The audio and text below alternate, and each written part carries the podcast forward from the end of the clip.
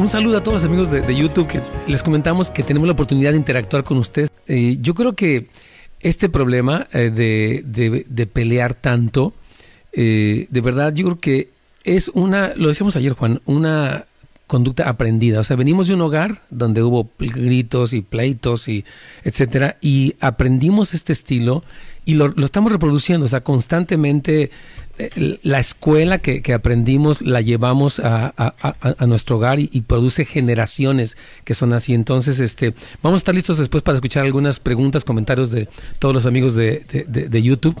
Pero yo, yo creo que tiene mucho que ver con esto, ¿no, Juan? El hecho de que tengamos eh, eh, eh, esta conducta aprendida. Sí, fíjese que ayer yo estoy totalmente de acuerdo con ustedes, que lo compartían usted y Carlitos, acerca de lo que vemos es lo que hacemos. Lo que somos es lo que reproducimos, ¿verdad? Algo que nosotros vemos dentro, de las consejerías es cuando las parejas no saben, fíjese que ni ellos mismos saben por qué pelean. Así es, así O sea, dicen, mi día estaba tan hermoso hasta que dieron las tres y mi esposo llegó. o mi esposa llegó, como que se amarga el momento y, dicen ellos, ¿pero por qué? Y algo que, que los invitamos es que, es que busquen, por ejemplo, ustedes saben, en el programa trabajamos mucho la niñez, para encontrar la raíz de la amargura, la raíz del enojo, la raíz de la codependencia. ¿Por qué? Porque todo es lo que genera el que hoy somos. Cuando la persona encuentra su raíz y puede aceptar su problemática, puede hacer cambios. 100%. Yo, algo de lo que trabaja mucho CIAR, gracias a Dios, es todo el trasfondo. O sea, ¿por qué actúo como actúo? y cómo debo de sanar esas, eh, esas partes donde hay heridas, donde hay traumas, y entonces ya podemos plantear una nueva respuesta fundamentada no en que sencillamente, ok, ya voy a ser buena gente, voy a ser buena gente, no entender por qué me volví, no sé, apático, por qué me volví gritón, ¿verdad? Yo creo que ustedes trabajan mucho esto, gracias sí, fíjense que yo creo que todos queremos cambiar, todos conocemos la problemática, pero tenemos buenas intenciones, pero dicen que el mundo está lleno de muy buenos intencionados, ¿verdad? o sea, queremos, pero no podemos. Nos preguntamos, ¿por qué quiero amar a mi hijo, a mi esposa, a mi papá, a mi vecino, pero no puedo? Así es, así es. Y, muchas veces la gente no nos hace nada, pero todo nos molesta. Así es. Y no es la gente, o sea, somos nosotros. Entonces, tenemos que encontrar la raíz y empezar a trabajarla y poder hacer cambios. Completamente. O sea, yo, yo le pido mucho al Señor que nos ayude con eso y que muchos ministerios que se, levanten, amigos que nos están escuchando en Argentina, en Chile, en México, cualquier lugar. Hay que orar de verdad que la iglesia eh, entre en su papel restaurador eh, dirigido específicamente a, las heridas, a, estos traumas de la infancia, porque queremos ser un, pues, una iglesia viva, una iglesia cristiana en todos los sentidos, así que de verdad le pido al Señor esa ayuda. Vamos a ir saludando a nuestros amigos que están aquí ya conectados. Tengo a Doris Rodríguez, Dios me la bendiga, a Rigo Ramos también, muchas bendiciones, a Michelle Zamora, tengo aquí a Doris Rodríguez, ah, perdón, la que ya mencioné. Tenemos a Tabata nuevamente, Dios me la bendiga, hermana Tabata. Saludos a, todos. También tengo a, a Nora que está aquí este, con nosotros. Dios nos lo bendiga. Si tiene alguna pregunta, ya saben, aquí estamos. Nos dice a Rodrigo, eh, dice, me reconcilié con Dios a través de uno de sus programas. Amén. Gloria a Dios, Juanito. Nos da mucho gusto, hermano querido, que Dios eh, nos permite servir y, ser un instrumento para que te reconcilies. Sigue firme, Rodrigo eh, Figueira, porque es, Dios quiere que sigas adelante con todo lo que Él tiene para tu vida. También tenemos a, a Karen López, este, eh, de Ciudad de Avivamiento, a Ángel Olivares, muchos saludos, a Wendy Arroyo. Dios me los bendiga a todos ustedes. Y vamos a estar, como, como les hemos dicho, respondiendo un poquito a sus preguntas y sus inquietudes aquí dentro del, dentro del programa. Vamos, estamos a punto de entrar ya al aire para, para Radio Inspiración. Y, vamos a, continuar con, con, algunos puntos específicos respecto a, nuestro tema de, de, este día. Así que estén muy al pendientes. La ventaja de tenerlo en YouTube es que lo pueden escuchar, como tú dices, Juanito, durante el día. Una y otra vez. Y repasarlo ahí. Compartirlo. Compartirlo también. Les animamos a que se suscriban al canal de YouTube y a que también se... este, que lo compartan ¿no? En, los diferentes lugares, Juan. Así es. Fíjese que es una herramienta muy hermosa, Pastor, poder ver el programa una y otra vez porque lo comprendes, lo digieres, lo analizas y después decía la persona, él fue, él se reconcilió con el Señor a través de un programa de usted. Y yo creo que hoy tenerlo en YouTube es una herramienta muy importante que le queremos invitarlos a todos, compártanlo, díganle a sus amigos acerca del programa. Amén. Vamos aquí ya, ya entrar aquí con, con nuestra uh, vamos. Estamos, usted está escuchando Buenas Nuevas para la Familia con el tema de hoy, ¿por qué peleamos tanto? Parte 2. Eh, pastor, adelante. Claro que sí, entonces, estábamos, con, la llamada, precisamente, de nuestra, hermana, San Bernardino, Blanca, y ella, y Blanquita, nos estaba, haciendo una pregunta, por favor, vamos. vamos. Hermana Blanca. Sí, ah, le decía que yo tuve una relación de muchos años en la cual por una traición nos separamos y yo me vine para este país. Y a través de los años mi madre murió, tuve que yo regresar a mi país a darle sepultura y ahí nos encontramos. Ok, ok. Y él me siguió acá otra vez. Eh, tratamos de hacer una vida, pero fue imposible. Mm. Porque él siguió en lo mismo de agarrar mujeres y mujeres y mujeres. Llegó el tiempo en que yo no quería tener una, una unión como la de mis padres que vivían peleando y todo eso. Sí, y pensaba también en que no quería dejar a mis hijos sin su padre. Hmm. Me aguanté mucho y donde tomé una decisión mejor de tenerle que decir que se alejara de la casa porque eso me trajo una depresión bastante fuerte. Mi pregunta que yo tengo, pastor, para usted y quiero que me dé una respuesta que yo pueda tomar eh, eh, paz en mi alma, en mi corazón y olvidarme de esa persona por completo. Es de que esta persona volvió a agarrar otra mujer, vive con ella nunca le ha ayudado a sus hijos, cree que, que el tener un hijo es solo de venirle a tirar el dinero y, ya se alimentó y es todo.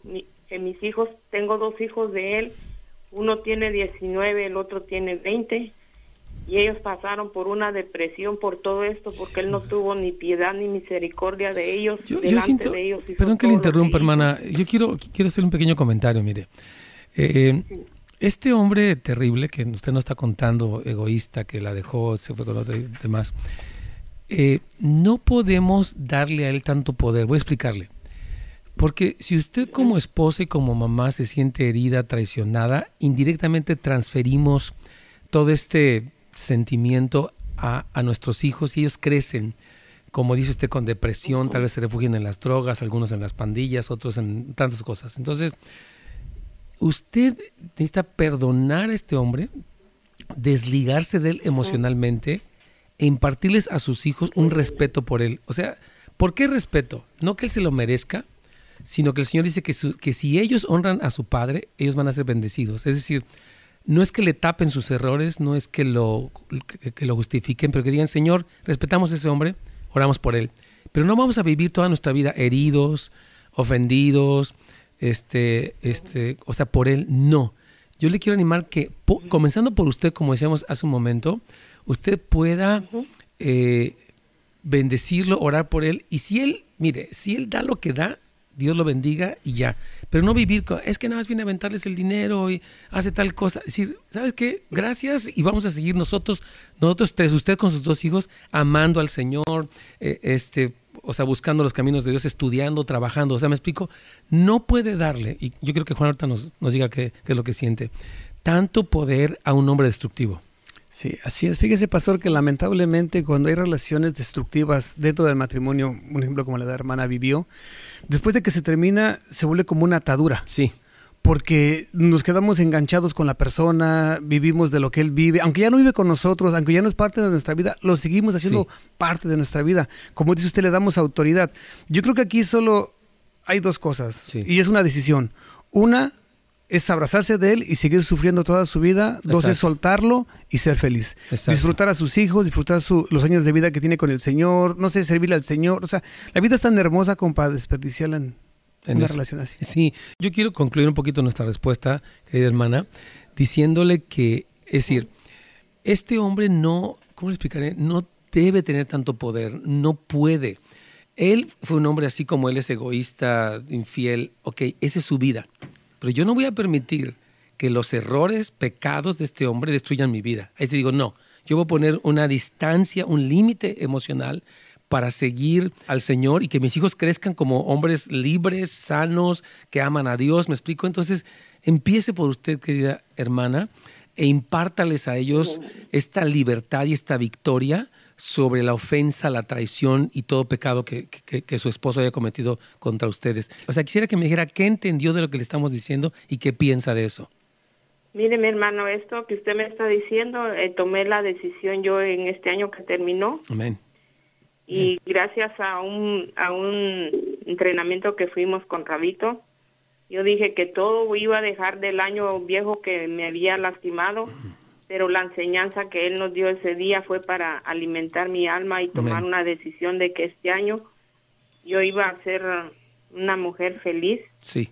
Con mis hijos y, y cómo se llama y que iba a cambiar mi vida para para bien de mi familia para bien de mi vida y para para yo cómo se llama este liberarme de todo eso que, que él vino a hacer a mi vida. Bien hecho hermana Blanca. Iba a concluir con algo nuevo ahora. Y una de las cosas que yo estuve agradecida en el año pasado es de que el Señor me liberó, me levantó de esa depresión que yo tenía. Y eso no lo voy a poder dejar atrás. Eso se viene conmigo al año nuevo porque ahora es un año nuevo y vamos a sufrirlo y vamos a agarrarlo y a hacer todo lo posible bueno, seguro y firme para nuestras vidas. Amén, hermana Blanquita. Dios me, la, Dios me la bendiga. Feliz año nuevo. Y este y va, va bien. Ah, que de verdad yo, yo siento que algo que yo quiero comentar y que yo creo que Juan nos puede también ayudar aquí es los programas y los grupos de apoyo. Es decir, la decisión que la hermana toma y la administración que tuvo a partir de la, de la predicación es buenísima, pero hay que darle seguimiento, porque a veces las cosas regresan, Juanito. Vuelve lo o que ella hace otra cosa y este tremendo y no sé, no, tiene que haber una sanidad.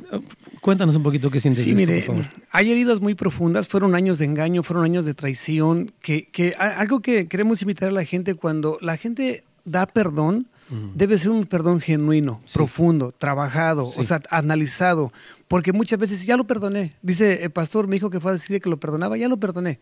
Pero no es así, no es como solo decirlo de, palabras, tienen que trabajarlo muy profundamente. Yo quiero invitarla a que siga trabajando su restauración, que siga buscando apoyo, grupos de apoyo cerca de su casa.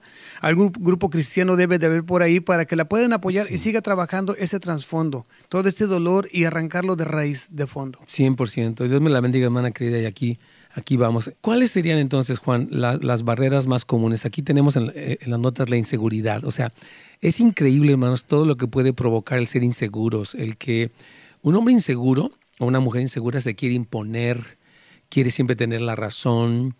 E, y, esta inseguridad, hermano, es, es, parte de lo que destruye mucho. Por ejemplo, las personas que sospechan de todo, que toman cualquier comentario como una agresión, que se sienten ofendidos por cosas insignificantes etcétera. Entonces, yo creo que un primer punto que podemos empezar a trabajar para empezar a, o, para dejar de pelear tanto es el asunto de la inseguridad. ¿Cómo puede, Juan, un hombre que nos escucha, una mujer, empezar a trabajar este asunto de la inseguridad? Sí, mire, algo que, que hemos visto dentro de los años de experiencia es que la inseguridad es el fruto del abuso.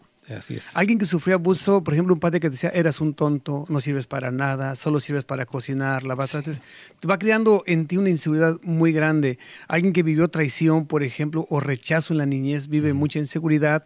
Nos invitamos a la gente que a través del estudio del programa, de los 12 pasos, ¿verdad? Y, pero sobre todo, sobre todo, de la palabra de Dios, porque algo que nos encanta a nosotros ver es que fuimos hechos a imagen y semejanza del Señor. Esa es nuestra real identidad, ¿verdad? no lo que la más gente nos dijo.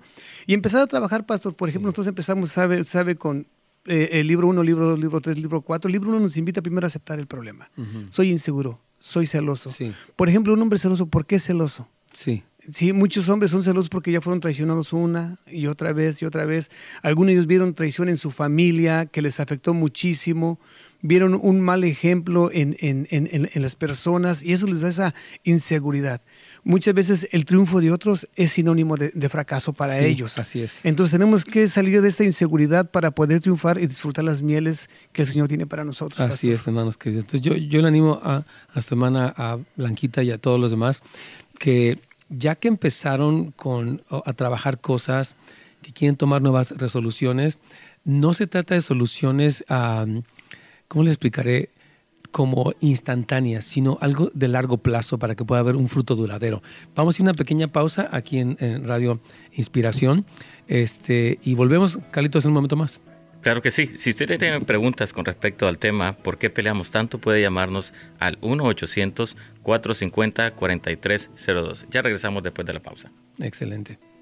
Aquí estamos amigos de, YouTube ah, saludándoles. También tengo aquí ya una pregunta que me está mm, eh, mandando Brian, muchas gracias. Y que dice, es, Karen López, nuestra hermanita, dice, ¿cómo hacer a un hijo, que un hijo de 10 años se interese en la iglesia? Ha sufrido de bullying porque está gordito y no confía en la gente. Eh, yo creo, Juan, que eh, estos niños necesitan, miren, la afirmación que proviene de dos fuentes en un niño es muy importante. Número uno, de Dios como su padre, su creador, y número dos, de sus padres. Estos dos eh, puntos donde uno, eh, no tanto que lo adule, de que eres increíble, pero que le afirme su identidad, eh, le va a ayudar. Entonces, yo, yo creo, Juan, que en este caso, de cómo hace que un niño de 10 años se interese en la iglesia, ¿qué es lo que tú le comentarías? Él ha subido mucho. Sí, mire, yo creo, pastor, que nosotros como niños en esa época que es donde más adquirimos la formación, nuestro carácter, dice usted algo muy importante, afirmarlo. Afirmarlo no es como que aunque se equivoque, decirle, uh, eres tremendo, lo máximo. No, es afirmarlo, decirle quién es en Cristo Jesús, mostrarle sus valores. Algo que a los niños no les, muestra, les mostramos son sus valores, quiénes son. Es tanto el egocentrismo con el que vive hoy la sociedad que nos importa más la apariencia física que sus valores morales y espirituales. Si un niño es afirmado conforme a los deseos del Señor, es más fácil que él se acepte. Porque, mire, unos son morenos, unos son bajitos, unos son altos, todos tenemos diferentes características, pero todos seguimos siendo hijos del Señor. Entonces yo creo que la mamá tendría que trabajar. Mire, algo que quiero invitar a los, padres es que trabajen ellos, busquen ayuda ellos para poder ayudar al niño. No sé si tenga papá el, niño o no, no sé, pero yo creo que ella sí tiene que buscar cómo poder apoyar a su hijo, ella primero, para poder apoyar al niño. Excelente. Este, yo, yo creo también uh, que, es decir, cuando, cuando Karen nos, nos comenta que, que, este niño está pasando por esta situación, eh, o sea, yo, yo, yo, considero que hay que darle como oración, por, o sea, ore por él, hermano querido, porque mire, la revelación de quién él es en primera instancia viene de Dios. Él tiene que recibir su identidad del Señor, número uno. Y número dos, hay que ver, Juanito, cómo él puede empezar a trabajar sus propios, por ejemplo, si alguien le hizo bullying cuando estaba tal vez en primero de primaria, ahorita tiene 10 años, y le llamaron el gordito y le hacían, le ponían apodos, él tiene que aprender a decir, ok, hijo, tú vas a perdonar eso, perdona a los que dijeron eso, y tú vas a aceptar quién tú eres en Dios. yo creo que, yo, siempre he dicho que los primeros terapeutas de un niño son sus padres. y como tú dices, si el padre empieza, la madre, en este caso Karen, empieza a trabajar su propio sentido de inseguridad, etcétera, ella va a poderle ayudar a, decir, mira hijo, ok, te han hecho burla, pero tú no eres eso, tú y, empieza ella a darle herramientas para que él pueda lidiar con, todo el asunto del, bullying y de, de, esas cosas, que es muy común y que es muy normal, la verdad. Ya. Así es. Entonces, este, déjame ver si tenemos aquí otra pregunta. Voy a seguir saludando a nuestros amigos de, de YouTube. Aquí tenemos algunos comentarios ya de todos ellos. Déjame rápidamente por acá. Este, saludos a todos nuestros amigos de YouTube. Yo sé que hay más personas conectadas. Tenemos a Erika. Dice que feliz de podernos ver. Igualmente, hermana Erika, un saludo para usted, a su familia. tengo también a Wendy Arroyo, Angélica Guerra, a la familia de fe, se llaman saludos. a amén. Adolfo Flores, claro que sí, me acuerdo de ti, Adolfo. Dios te bendiga. Muchos saludos a ti, a tu familia también desde Lima, Perú. Amén, hermanos peruanos, me caen súper bien los hermanos peruanos. Aquí se llama Sakura, ese es el, nombre que tiene aquí en YouTube. Un saludo hasta Lima, Perú, muy, muy queridos. Tenemos aquí muchos hermanos peruanos en la iglesia.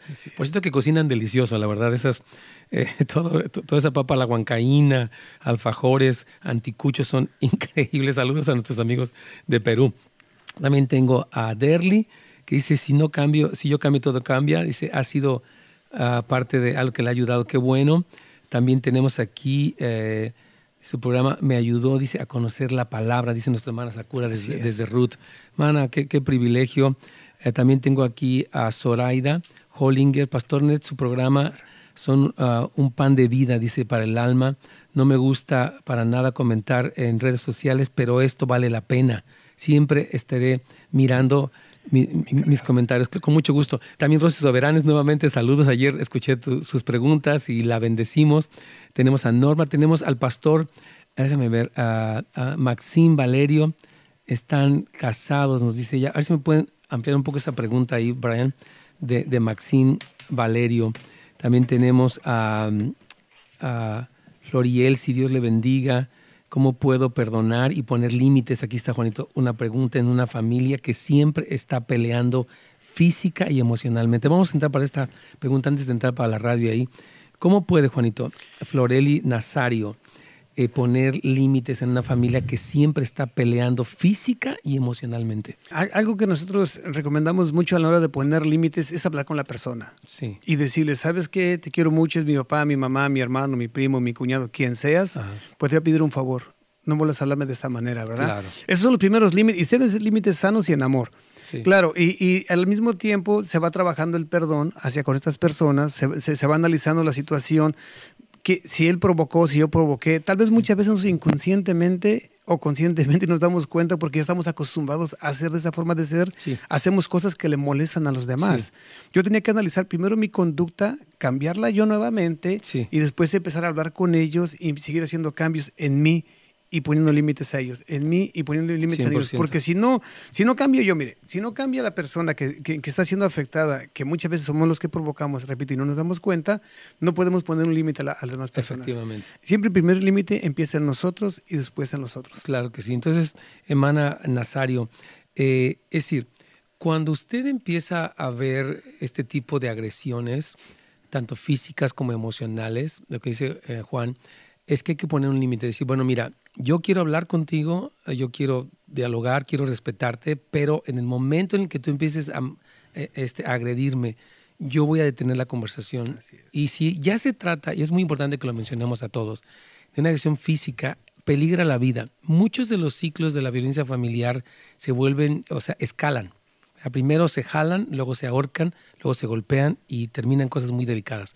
Personas que están viviendo violencia doméstica, yo les pido por favor, bajo una advertencia clara, una especie de ultimátum, decir, sabes que no puedes tocarme, te voy a pedir que no lo vuelvas a hacer y si esto incurre tienen que llamar a la policía. No nos gustan, esto es, parece un drama, es una cosa horrible para todos, pero la persona que agrede tiene que saber que la agresión física tiene consecuencias legales, hasta la misma deportación. Entonces, sí tienen que poner un límite. Y algo que yo insisto en recomendar para todos es el asunto de los grupos de apoyo, porque hay personas que se dejan mucho y después este, no ponen límites o a veces se vuelven peor que lo que hacen es me pegaste, te empiezo a pegar yo y esto se convierte en algo muy delicado, Juan. Entonces, Ya, ya. recomendamos mucho, hermanos queridos, los grupos de apoyo, la consejería, para que ustedes empiecen a marcar incluso un plan.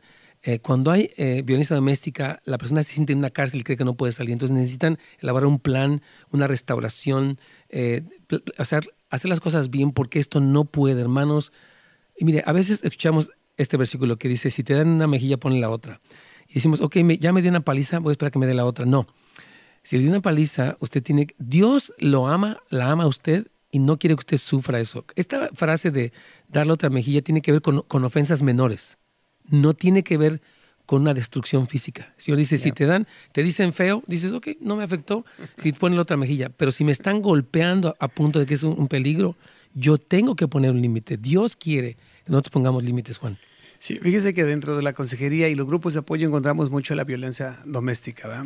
ya sea de esposo a esposa, de esposa a esposo o hacia los hijos. Uh -huh. Y algo que tú dices, no nos gusta dar ese tipo de consejos porque lo que buscamos primero es la restauración familiar antes Sí. que pasar a cosas mayores. Sí. Pero nos hemos dado cuenta que ha habido gente, pastor, que sí llama a la policía, Sí. la policía llega, hay una crisis matrimonial, Sí. se tienen que separar por un tiempo por lo mismo, pero cuando regresas como que los dos entendieron. Sí. Como, no, ya no nos peleemos, ni te pego ni me pegues, porque si, Sí. primero nos llevan a la cárcel, a tú y a mí, después nos quitan a los niños, Sí. y después los niños se van a un foster, después, o sea, es tan grande el problema Sí. que es mejor vivir bien, Claro, que, que es mejor ser feliz y parar. Claro que sí. Algo que hemos visto también en estos ciclos de, de- de abuso y de agresión es lo siguiente. Me contaba recientemente alguien, y creo que lo decía en una de las llamadas, me dice, mire, yo, mi hermano es muy agresivo con mi madre. Y yo traté de pararlo porque yo decía, es que no puedes hacerle así. Y la mamá se enojó con él. O sea, este muchacho que estaba entrando para mediar esta situación de, de- de violencia doméstica, la mamá defendió al agresor. ¿Me explico? O sea, que al hijo que lo dice, no le digas nada a él, es que tú no lo entiendes, él está muy enojado o muy agitado o muy estresado. Y por eso necesitamos, de verdad, hermanos, la, la restauración, la ayuda de Dios para poner un fin a este tipo de ciclos porque, hermano, no es bueno. Dios no quiere que esto suceda y hay que poner un alto a esas cosas. Así que, este, si no tenemos ninguna llamada, Carlitos, vamos a, continuar con el siguiente punto. No sé cómo vamos por allá.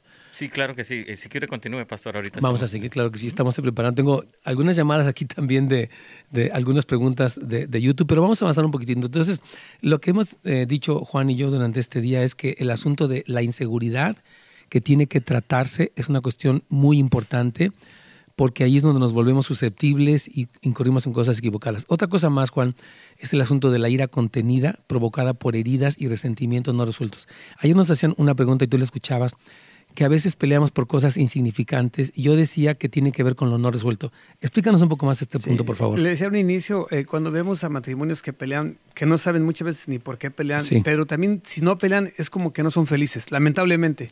y Oye, ya no me quieres, hoy no me gritaste, ¿no? O sea, suena horrible esa broma, pero muchas veces es, realidad. Y, yo, yo creo que la gente que tiene ira no resuelta, pasó frustraciones de su niñez, se las cobra. Y sabe que lamentablemente siempre se las cobra con el más débil. Así es. Un hombre que fue abusado se casa y maltrata a la mujer hasta que se cansa. Así es. y luego la mujer que es maltratada viene y maltrata a los hijos. Así es. Entonces es esa cadena. Esa cadena que se va creando en la familia y se va destruyendo todo a poco. Y cuando los niños llegan a una edad, se vuelven a casar, siguen el mismo, ciclo. Es terrible. Entonces yo creo que el asunto, miren, ah, queremos reiterar un poco lo, lo, que decíamos ayer. Número uno, usted resolver su propia ira, que no ha perdonado, qué ha retenido. Porque muchas personas sienten, yo retengo mi enojo para que no me la vuelva a hacer, pero eso no es la mejor forma. Yo perdono para poder poner límites claros y sanos y establecer un nuevo estilo. Y, la otra cosa es en la otra persona decir, bueno, yo vi que te molestaste porque yo decía yo del calcetín tirado, pero hay algo más. A ver, vamos a sentarnos y quiero escucharte. ¿Qué te ha lastimado? ¿En qué te ofendí?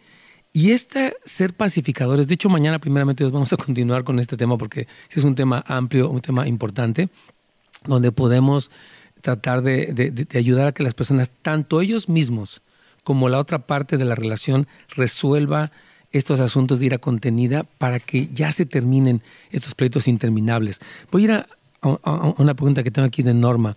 Ella dice, una pregunta es, eh, ¿es sano alejarse de la familia por algún malentendido o roce?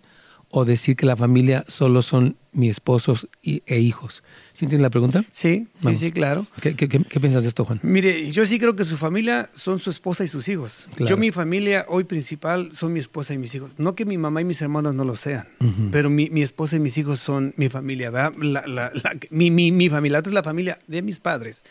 Yo creo que, mire, cuando, cuando una familia, lamentablemente muchas veces cuando nosotros cambiamos, empezamos a ver de dónde veníamos. Sí. Y cuando tu familia no quiere cambiar, te siguen agrediendo, te siguen faltando al respeto, yo creo que lo más sano es ponerles un límite. Claro. Y muchas veces es conveniente alejarse un poco. no, perder, no perder comunicación, no que no los quiero, adiós, bye. No, no, ¿saben qué? Los amo, pero Claro. Voy a hacerme un poquito a un lado. Coincido completamente con lo que dice Juan. Y una pequeña parte que podemos hacer, y lo decíamos ayer y lo dice Jesús también, es lo que dijo en Mateo, bienaventurados los pacificadores, porque ellos serán llamados hijos de Dios. O sea, yo sí quiero guardar la distancia. Si, hay una familia destructiva, ofensiva, abusiva financieramente, que nos quiere sacar dinero, etcétera, entonces guardamos la distancia, pero promovemos la paz. Así es. Es decir, que de nuestra parte hay una bendición hacia ellos, hay una tarjeta de saludos o de, Navidad o de Día de las Madres, donde estamos, como dice la Biblia, en cuanto esté de ustedes, estad en paz con todos los hombres. Entonces usted es un promotor de la paz. Si ellos no quieren, si ellos quieren, en otros términos, usted dice, bueno, no, pero yo de mi parte voy a bendecirte voy, voy a hacer algo positivo por ti sin volverme codependiente de que, a ver, quiero que a fuerzas estés de buenas conmigo, quiero que me quieras. Y si, bueno, no me quiere querer, ok, yo lo acepto, los bendigo. Entonces promuevo la paz, pero también eh, este, marco mi límite. Y se puede y se debe hacer esto. Yo sé que vamos a hacer una pequeña pausa, Carlitos, y después vamos a, a continuar. Claro que sí, vamos a ir a una pequeña pausa. Si usted tiene preguntas, puede llamarnos al 1-800-450-4302 con respecto al tema ¿Por qué peleamos tanto? Parte 2. Ya regresamos. Excelente. Aquí este, estamos teniendo otra otra pregunta de, Walter Molinares, eh, eh, Juan, y, después vamos a, tal vez a, hablar también de ella un poquito al aire. Pero aquí los de YouTube se llevan el, paquete completo, está padrísimo, que me, encanta que no tienen, están ahí. Entonces, ah, dice Walter, pastor, me enojo muy rápido por circunstancias muy simples en el hogar y la verdad no sé por qué es que no puedo vencer y tampoco cuál es mi verdadero enojo. ¿Qué me recomienda? Número uno, Walt, me encanta tu sinceridad, tu vulnerabilidad. Si sabes que soy un enojón, me, enciendo. Ahora sí, como soy como agüita para chocolate, ¿no? O como cerillito, ¿verdad? Entonces dice Juan que él no entiende por qué y que, que, o sea, ¿por no puede vencer? Él es cristiano, él ama a Dios, él es sincero, pero ¿por qué tú piensas que él no puede controlar o vencer esta ira explosiva que él tiene? Mire, yo por lo que él dice, las, características que tiene son de una persona lastimada, mm. ¿verdad? Tal vez él vivió algún tipo de abuso en su niñez, en su juventud, dentro de su familia, y yo, él hace una transferencia. Cuando le llega a él una, una situación, reacciona automáticamente. Totalmente. Entonces yo creo que él ya dio un buen paso, ya lo aceptó. Exacto.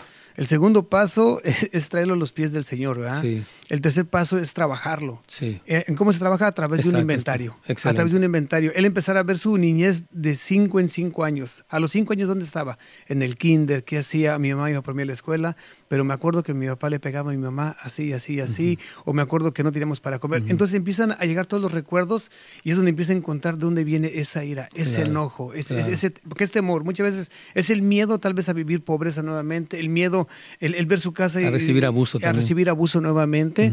Entonces es ya de un buen paso que de los demás para que pueda encontrarlo. Él, yo creo que está así de encontrar la solución a su problema, porque ya de un muy, muy buen paso. Excelente, yo, gracias Juan. Este, yo, yo creo que es muy bueno lo que está diciendo Juan. Este, y yo creo que son como dos áreas, Juan. Y lo que tú estás tocando ahorita es, por ejemplo, la parte del trasfondo que hay que trabajar y la parte de la disciplina y del reentrenamiento y de la renovación de la mente. O sea, junto con esta área, que es donde comenzó mi, mi, conducta, que necesita ser sanada, etcétera, está el reentrenamiento. O sea, mientras Dios sigue trabajando en mí este asunto y sigue sanándome y trayendo recuerdos y yo perdono, también digo, ok, Señor, voy a, voy a disciplinarme. Yo les he dicho, yo tengo una persona con la que, con la que estamos trabajando esto y le dije, por favor, hazme un, yo sé que es difícil, le dije, pero una especie de inventario, o sea, un, como un diario donde tú me dices, ok, esta semana me enojé, por ejemplo, cuando mi esposa no me preparó el desayuno, me puse mal, ¿verdad? Y luego me, enojé otra vez cuando el carro se paró y me volvió a poner mal. Entonces, el hecho de empezar a analizar de una manera objetiva mi conducta disfuncional, es decir, que la siguiente vez que mi esposa no me prepara el desayuno, que va a pasar porque vivimos en el mundo, voy a tomar otra postura voy a planear, ok, ¿sabes qué, mi amor? Quiero recordarte que necesito el desayuno, a veces me da mucha hambre al mediodía no tengo dónde comer o no tengo dinero, lo que sea.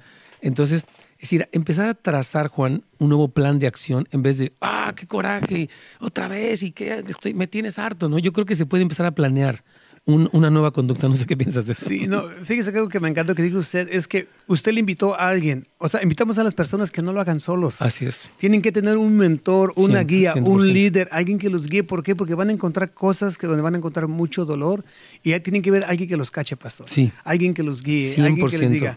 Y lo, lo segundo que usted dijo ahorita es algo bien importante. Ponlo por escrito. Sí escríbelo. Sí. Porque, a ver, se va, nos vamos a dar, muchas veces nos damos cuenta que es hasta un poco absurdo. Sí. ¿Por qué nos enojamos? Así es, totalmente. Me enojé por esto, me enojé por el otro. Entonces, cuando uno empieza a hacer los cambios, ya cuando realmente los ve. Excelentemente. Vamos a seguir saludando a más personas aquí. Tengo a Morena Calderón, bendiciones, hermana querida. Tengo aquí a, a, a, a, nuestra hermana Nazario que dice que gracias, para eso estamos, para servirles, con muchísimo gusto aquí en el programa.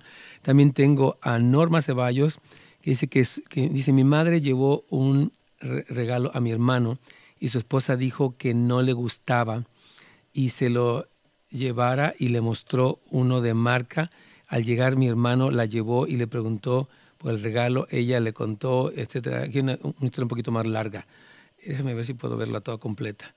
Y yo creo que ahí, Juan, miren, no sé, a ver, siento que la pregunta va por aquí, ¿no? Tú presencias un conflicto entre dos personas y ¿cuál sería tu posición cuando ves, por ejemplo, digamos, esta persona malagradecida, digamos, que recibe un regalo y actúa mal y empieza toda una discusión? ¿Tú qué, tú qué piensas como un tercero que está presenciando esta situación allí? Sí, mire, yo como, como un tercero, pues principalmente tengo un yerno y tengo una nuera, ¿verdad? y los dos tienen sus formas de ser, pensar y actuar, fueron formadas en familias diferentes a la mía y tengo que respetar, tengo que respetar su forma de ser. Yo creo que aquí, por ejemplo, tal vez hay un conflicto muy típico entre la mamá y la, y la nuera, de celos por el hombre, ¿verdad? Por el muchacho.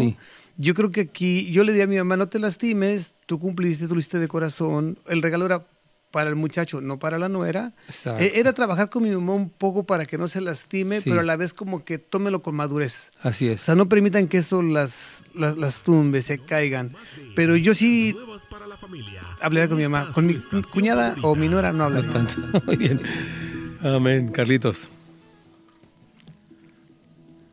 Como ustedes saben, Ah, vamos, este programa se retransmite a las 8 pm y si usted también puede escucharlo en nuestra aplicación radioinspiracionla.com. Adelante, pastor. Claro que sí, Carlitos. Aquí estamos, hermanos queridos, con este tema. Como ya estamos en el último segmento del día de hoy y quiero un poquito, aunque vamos un poco despacio, me, encanta no ir tan rápido con mil conceptos, prefiero profundizar un poquitito y atender sus preguntas para que podamos uh, es decir, que queden cosas claras, ¿verdad? Que, que, usted va diciendo que ya, ya entendí que este es mi problema, ya entendí lo que tengo que hacer. Y nuevamente quiero agradecerle mucho a Juan Jiménez que está aquí con nosotros. Quiero recordar quién es, si ustedes no lo oyeron. Él junto con su esposa Luisa, su hijo Tony y todo un equipo de liderazgo eh, están a cargo del Ministerio de Casa de Restauración de la Iglesia Houses of Light. Ya tienen siete años ustedes, ¿cuánto tienen? Siete años sirviendo, han hecho un excelente trabajo. Les amamos muchísimo por la dedicación. No es fácil este ministerio, pero yo sé que ustedes aman esto y, están trabajando con las personas y de verdad, Juanito, good job. Amén, Dios Y bueno, volviendo, a, decíamos que, eh, o sea, hemos tocado dos puntos, que en la raíz de estas peleas se encuentra la inseguridad, que tenemos que trabajar empezar a superar con la ayuda del Señor, de programas, de amigos, estos problemas y también la ira contenida. Ahora, otra cosa importantísima que, tenemos aquí como otro punto es la comunicación deficiente o deteriorada. Sí, que muchas parejas no saben cómo comunicarse, cómo dar a entender sus necesidades y desacuerdos. Y yo creo que esto es, importante. Algunos, por ejemplo, no saben decirlo, ahora sí como decimos en buena onda, para decirle, ¿sabes qué? Quiero decirte, por ejemplo, que esto que estás haciendo no me gusta, no estoy de acuerdo, me siento mal. En vez de enojarse, yo que yo he visto que esto es un patrón. Algo me molesta y me enojo y reacciono mal y ya provoco este mismo ciclo. En vez de decir, ok, algo me está molestando, voy a comunicarme. Eh, esto yo lo he visto hasta con, con personas así muy sencillas, ¿no? Que, repito, recurren al enojo, Juan, como una herramienta en vez de, recurrir a una comunicación clara. ¿qué, sientes de esto? Sí, mire, eh, algo que, vemos es, que no sabemos comunicarnos, no sabemos cómo dialogar, no sabemos realmente qué es la comunicación. Hace algunos años eh, Walter Rivas nos daba la clase de la comunicación y nos hablaba de las, de las palabras compuestas. Le hablas por teléfono a la esposa, ¿cómo estás? Bien. ¿Y los niños? Bien, adiós. Una hora después, ¿cómo estás? Bien, los niños bien. o sea, era lo mismo, no había comunicación, no, había un diálogo, alguien que hablaba y alguien, que recibía, ¿verdad? Entonces nosotros creemos que es bien importante el empezar a, aprender a comunicarnos, a escucharnos. Claro que sí, Carlitos. Vamos. aquí podía entrar en, la comunicación deteriorada, puede entrar también el, asumir, ¿no? El hombre asume, cree que todo, eh, como adivinar. Sí. Totalmente. Yo creo que todas, de hecho, nos comentaba Farshad hace poco uno de nuestros amigos, que muchas de las relaciones dentro de organizaciones y aún de la familia y de la iglesia se destruyen porque la gente asume cosas, ¿verdad? Asumo que está de malas, asumo que no sé, que no me quiere, asumo. Y ese asumir cosas nos lleva a, decir, por ejemplo, alguien que no me saludó, o es que está de malas, o ya se enojó por no sé qué cosa. Y estas cosas crean malos entendidos. Entonces, yo les animo a todas las personas que traigan claridad. Oye, ¿estás enojado conmigo? Y te dicen, no, no estoy enojado. Sabes que estoy distraído o estoy muy cansado. En vez de asumir, oh, es que ya está en su rollo otra vez. Y yo creo que algo que nos puede ayudar en el asunto de, la, ah, de, de, empezar a restaurar estas, eh, estas relaciones tensas es no asumir y también ser claros para comunicar en amor. Eh, la Biblia nos habla de hablar mucho en amor. Tengo varias preguntas aquí, Juan, eh, este, Juan y Carlos. Quiero un poquito responder, porque dijimos una pregunta que no salió al aire, que nos preguntaba nuestro hermano Walter eh, Molinares acerca de por qué dice que él se enoja muy rápido. Y quiero un poquito dar esta respuesta aquí. Tenemos, sí que nos quedan ya unos 7, 8 minutos, pero yo quiero hablar para los, le llamaríamos los hermanos cerillito, que se prenden rapidísimo, ¿verdad? Quiero, quiero decirles, hermanos queridos, que decía Juan, hablábamos de dos cosas. Una es el resolver los asuntos de la infancia. ¿Dónde nació en mí los abusos que recibí de la infancia, el abandono, el rechazo, mi conducta de enojo? Entonces, es la parte que hay que trabajar en un grupo pequeño. Y otra, yo hablaba un poquito del reentrenamiento, cómo las personas pueden reentrenarse a través de decir, ok, voy a analizar cómo me enojo y empezar a planear de otra manera. Ok, tengo otra pregunta aquí antes de, todo el asunto. Dice, pastor, mi esposo antes em, me maltrataba a mi hijo mayor y cuando lo recuerdo me enojo, pero yo no le digo nada, me quedo con ese enojo. ¿Qué puedo hacer para no sentir eso? Creo que la respuesta es un poco rápida, perdonar genuinamente. A ver, ¿qué, qué dice esta semana? Yo, yo, creo que dice usted perdonar genuinamente. Yo creo que, mire, vamos lo mismo, la, ira reprimida, el enojo interno, cuando no lo expresamos, nos está carcomiendo por dentro. Sí, así es. O sea, la gente no sabe cómo estamos, nos reímos, todo bien, súper bien, pero por dentro estamos, nos estamos muriendo. Yo creo que ella tendría que, que, perdonarlo, efectivamente, por todo lo que les hizo, para poder disfrutar la vida con su hijo, con él y ella pero solo va a ser a través de, que tome la decisión de tomar un paso a la vez, un paso a la vez y tiene que ir avanzando y buscar un programa, buscar apoyo. Así es. Yo, yo, yo, le recomiendo, hermano, porque miren, hay personas que dicen, bueno, hoy te perdono, pero mañana quién sabe. Eh, porque ya empieza, surge otro conflicto y le vuelve a sacar lo mismo, como un instrumento de manipulación. Entonces yo quiero recomendar a todos los que tienen esta situación que describe nuestra hermana aquí, es decir, el maltrato de un hijo pues es algo muy grave, ¿verdad? Y hay que perdonarlo y resolverlo para que este maltrato que, tuvo el esposo eh, pues no suceda más. Pero si ya el esposo, por lo visto aquí, ya cambió y, ya no existe esta situación, entonces ella tiene que perdonar. Jesús dijo, si no perdonáis a los hombres de todo corazón sus ofensas, tampoco vuestro Padre Celestial os perdonará a vosotros vuestras ofensas. Entonces, yo animo a mi hermana querida a que perdone genuinamente. El perdón no es fácil, hermanos, es renunciar a mi derecho de estar enojado por lo mismo, es renunciar a la esperanza de un mejor pasado, lo cual no existe.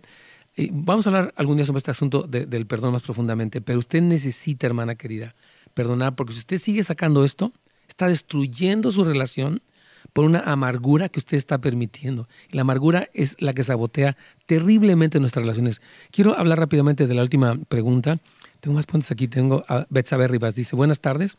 ¿Qué hacer con una madre controladora y que descalifica todo, que me descalifica todo el tiempo? Me hace, me exaspera. Déjeme contestarle aquí porque... Mire, si mi mamá fuera controladora, yo como un adulto, ya no permitiría eso. Decía, bueno, mamá, yo te amo, eres mi mamá y te quiero mucho y te voy a mandar una tarjeta de Día de las Madres y de Navidad y de lo que quieras, pero no lo voy a aceptar. Porque cuando dice me descalifica todo el tiempo, yo digo, si mamá en este momento, yo tengo ya, ya estoy grande, ¿verdad? Mi mamá me dice, eres un hombre horrible, le diría, ok mamá, Dios te bendiga. O sea, no lo tomaría.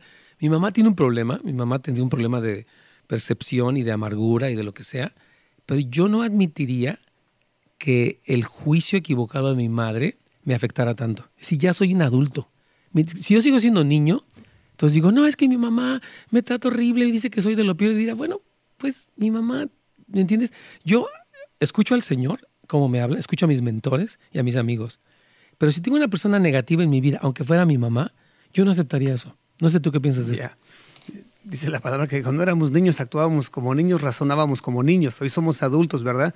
Yo creo que él ya tiene la autoridad para poner un límite y, yo creo que él sabe, cuando él ya identifica que su mamá lo descalifica, él sabe que ya está mal. Exactamente. ¿Verdad? Y yo creo que ahí puede decirle, ¿sabes qué, mami? Te quiero mucho, pero yo estoy haciendo las cosas así, creo que están bien, mis mentores, mi pastor, quien me está apoyando, me están guiando bien. Si no te agrada... Sí, pues ánimo. Porque dice ella que le, que le exaspera. Esto es, fíjese, dice, me hace exasperar. No, no, no. En el momento que usted le pone la responsabilidad a alguien más de su conducta, usted está siendo inmaduro, infantil, este, y está fuera de lugar. Es decir, yo tengo poder sobre mi exasperación. Lo que la otra persona hace, no puede ni debe tener poder sobre de mí. Si esta persona me subestima o me sobreestima, esto no va a hacer que yo me exaspere. Entonces yo creo que es una cuestión de que usted, hermana querida, necesita perdonar nuevamente, renovar su mente, para que usted no diga, es que ella me hace exasperar. En el momento que mi mamá empieza a tener un juicio equivocado de mí, yo digo, bueno, mami, Dios te bendiga, este, yo te llamo después, no voy a permitir que lo que ella dice tenga poder sobre mi vida. Muy bien, este, ¿Algún otro comentario de esto? que Muy bien, Carlitos, algo más por allá. No, eh, eh, estamos bien, ¿verdad? Sí, sí, ahorita por el momento estamos bien. Claro que sí. Entonces, vamos a dar un último punto en este día, que sería el aislamiento y el espíritu cerrado.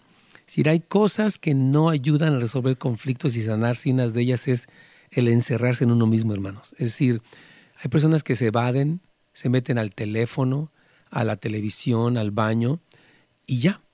Entonces la otra persona se exaspera, la otra persona empieza a gritar.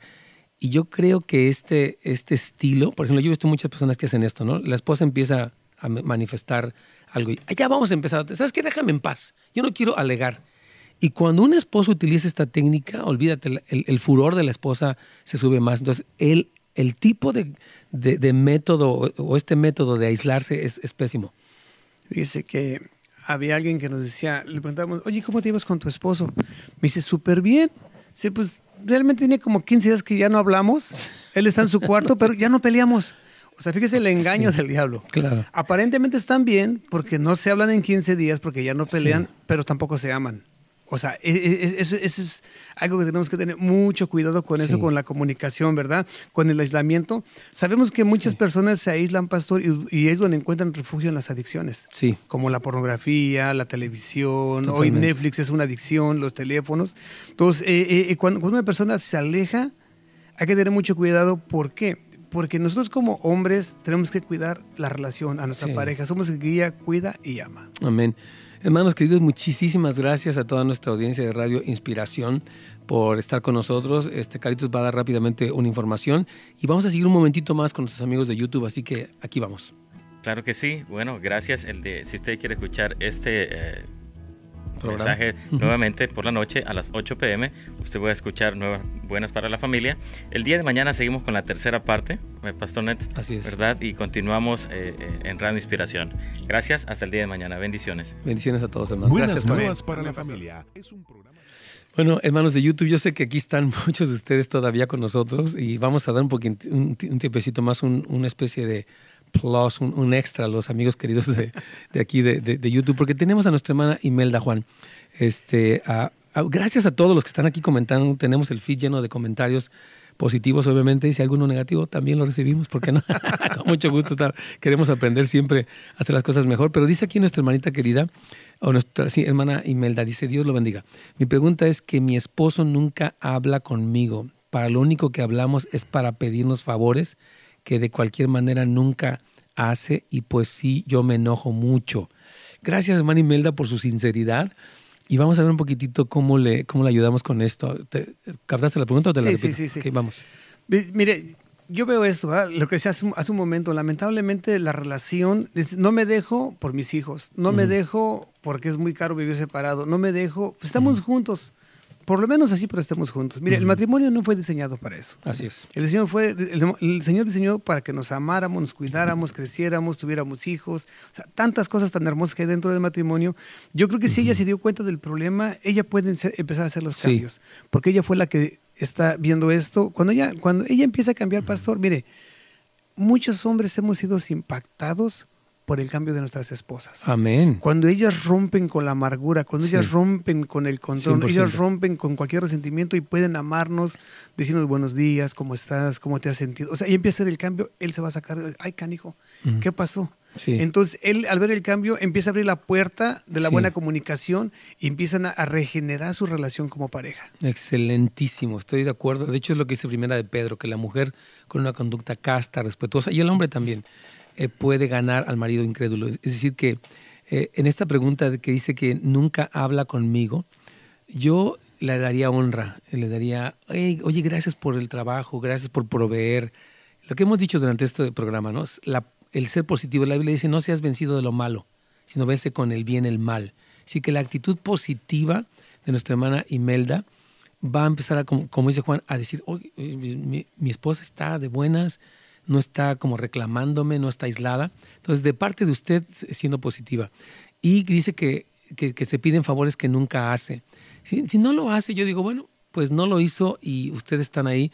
Yo no me pondría mal en el sentido de que diría, ok, bueno, yo le diría, ¿sabes qué? Ahí te pido que cuando, no sé, si tenía que pagar algo, sacar el bote de basura, decir, oye, lo voy a hacer yo, pero ahí tengo que me eches la mano. Sí, de una manera positiva. Y eh, dice que ella se enoja mucho. Ahí es donde usted tiene que tener control. Dice la Biblia, hermanos queridos que nos ven aquí en todos los, aquí por YouTube, que la ira del hombre no obra la justicia de Dios. O sea, su enojo no va a ayudar, va a empeorar. Entonces no digamos que sea, no estamos diciendo que sea pasiva, codependiente, no, que hable en amor, que te llene del Espíritu Santo, que busque dirección de Dios para ver cómo responder, porque su enojo de usted está siendo uno de los elementos de la ecuación que impide que esta situación se resuelva, Juan. Yo Así es, tremendamente, pastor. Yo creo ah. que cuando ella dé los primeros pasos, él va a hacer los suyos. Así es. Entonces, queremos ya para terminar el, día de hoy saludar a tantas personas que están aquí, a Esmeralda, a Miguel Ángel, eh, tantas personas que están aquí saludándonos, a, todos ustedes un saludo muy, muy afectuoso, eh, a Karen López, que, que, también ya le pudimos contestar su pregunta, eh, les bendecimos y mañana mismo, hermanos, vamos a estar aquí. No sé si tenga otra pregunta, Brian, me parece que no. es por ahí en, en, uh, YouTube. Pero hermanos queridos, gracias por escucharnos. Mañana, primeramente Dios, mañana es viernes, ¿verdad? Vamos a continuar un poquito con preguntas y respuestas, pero sí vamos a ver un poquito más de este tema que, sabemos que, tiene mucho interés, mucho, hay mucho deseo de parte de ustedes de, crecer en este aspecto. Así que estén pendientes, mañana vamos a estar aquí mismo en su canal de YouTube del Pastor Nes Gómez. Suscríbase, por favor también eh, como dice Juan, compártalo con otros más. Y no sé si Juan quiera despedirse y, añadir algo más, incluso hablar del programa de, de, de, CIAR, por favor. Amén, Pastor. Pues muchas gracias por la invitación nuevamente. Es un placer estar con usted. Siempre crecemos me encanta compartir con usted.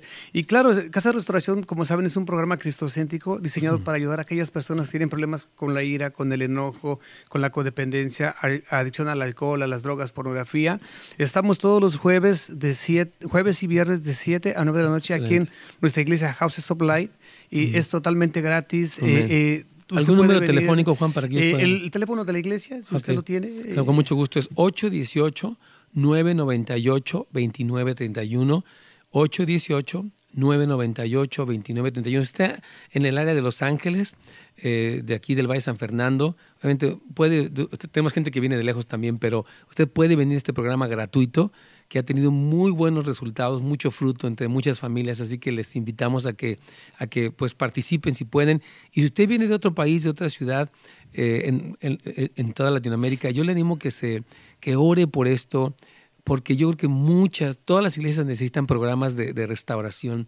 Así que les bendecimos en este día, les agradecemos mucho y vamos a seguir adelante aquí con buenas nuevas para la familia. Un abrazo para todos ustedes, querida audiencia de YouTube. Juan, gracias por estar con nosotros. Gracias, al equipo técnico, muchas bendiciones.